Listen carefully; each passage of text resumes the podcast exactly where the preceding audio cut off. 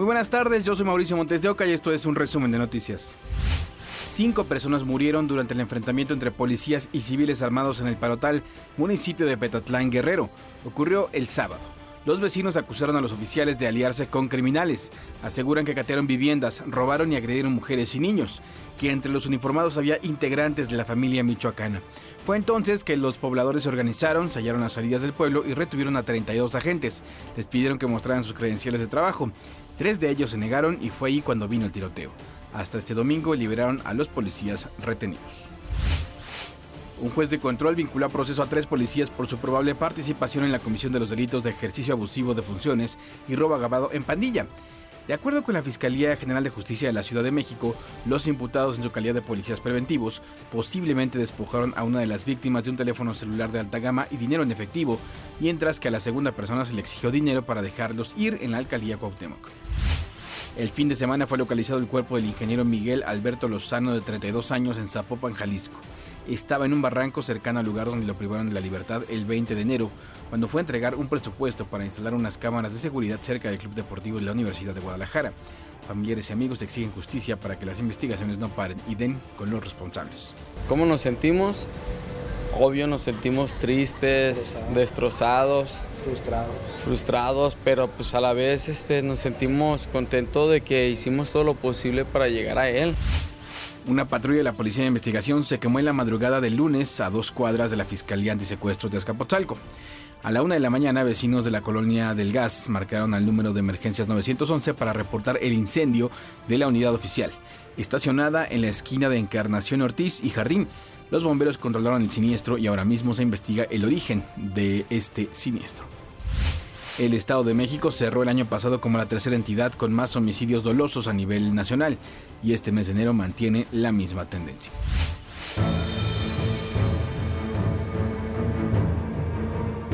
Enero cierra con otro fin de semana violento. Del viernes 27 al domingo 29 de enero se contabilizaron 239 homicidios dolosos. 34 de ellos ocurrieron en el Estado de México. La tarde de este domingo, Tres integrantes de una familia fueron asesinados por hombres armados en la entrada de su vivienda en la colonia El Tráfico, municipio de Nicolás Romero.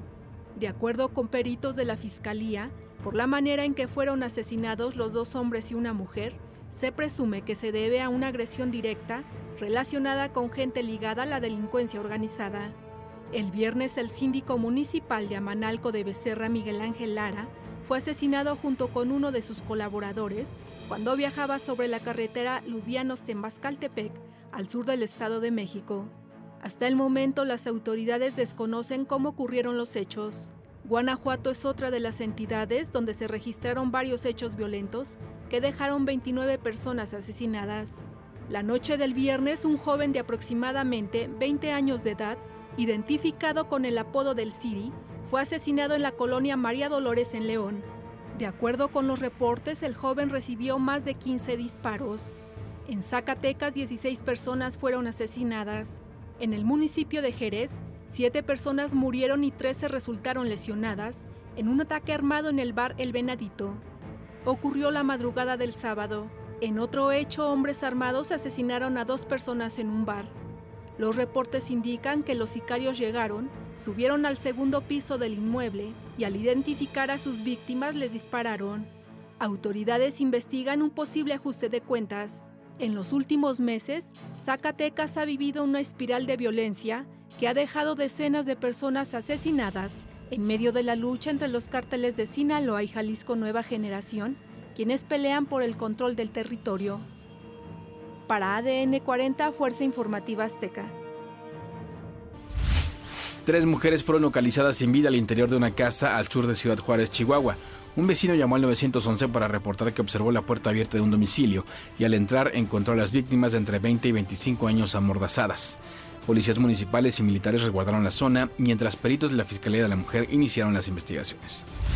Noche violenta en la alcaldía Gustavo Madero de la Ciudad de México. Cuatro, cuatro personas fueron asesinadas.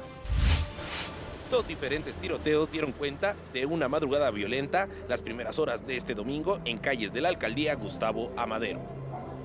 En el primer caso, un doble homicidio sucedió en la esquina de las calles Ceniceros y de la Cruz. Esta agresión a disparos se registró en la zona norte de la capital, que dejó también dos personas lesionadas.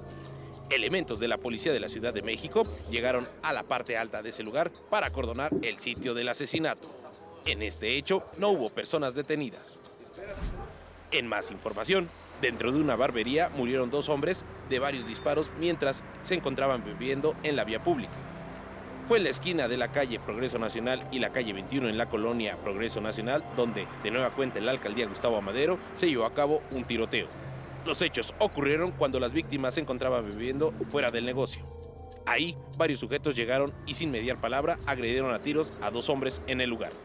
Al intentar protegerse, las víctimas ingresaron a la barbería que se encontraba en ese lugar. Pero, producto de las heridas de arma de fuego que recibieron, ambos murieron en el punto. Desafortunadamente, en este caso los agresores no fueron detenidos.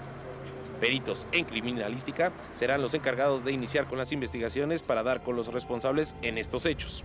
Armando Martínez, Fuerza Informativa Azteca. Un juez vinculó a proceso a Alfredo Burián por el delito de desaparición forzada de personas.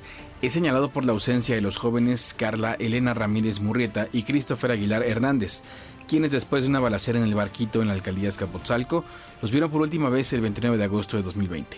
De acuerdo con las investigaciones, sus restos pudieron ser quemados. Con este suman seis detenidos por el caso. Este lunes continuaron los testimonios de testigos en el juicio de Genaro García Luna en la Corte de Distrito Este de Nueva York. Allí Oscar Valencia, alias El Lobo, ex socio del cártel de Sinaloa y ex líder del cártel Milenio y los Valencia, declaró que entregó 10 millones de dólares a García Luna, además de 2.5 millones extra como pago por protección para traficar cocaína a través del aeropuerto de la Ciudad de México. Explicó que a principios del 2000 hubo una alianza conocida como la Federación, en la que el cártel de Sinaloa logró una sociedad con el cártel de los Beltrán Leiva y antiguos miembros del cártel de Juárez. La Fiscalía General de la República informó que cuenta con dos órdenes de aprehensión en contra de Genaro García Luna.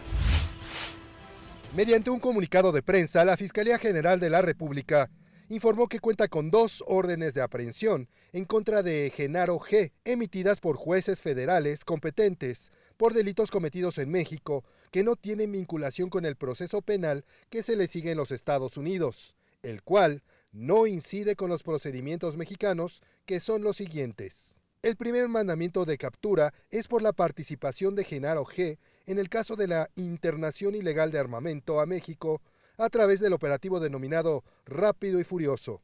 En este asunto, destaca la Fiscalía, las armas que las autoridades mexicanas en su momento permitieron entrar ilegalmente han causado un gran número de muertos y daños irreparables a la justicia. La segunda orden de aprehensión en México contra Genaro G corresponde al caso Ceferesos o penales federales privatizados, en el cual la participación de dicha persona fue fundamental para generar un daño patrimonial y responsabilidades penales.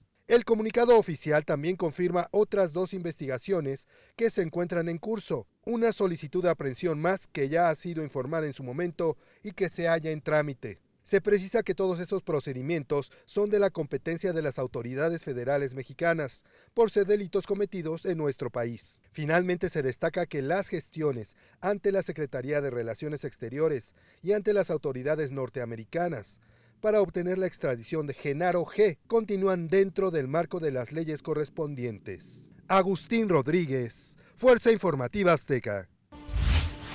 Hasta aquí las noticias del momento en este podcast informativo de ADN 40. Yo soy Mauricio Montes de Oca.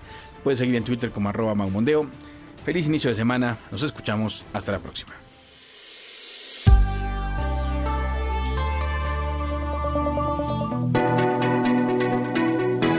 podcast es presentado por VAS, la super app que te ofrece muchas y nuevas formas de pagar todo lo que quieras con tu celular. Olvídate de las filas y dedícate a lo que más te gusta. Ver tele en vivo, películas, escuchar música, podcast y estar siempre enterado de las noticias más importantes. Todo en un mismo lugar. VAS, la super app con todo.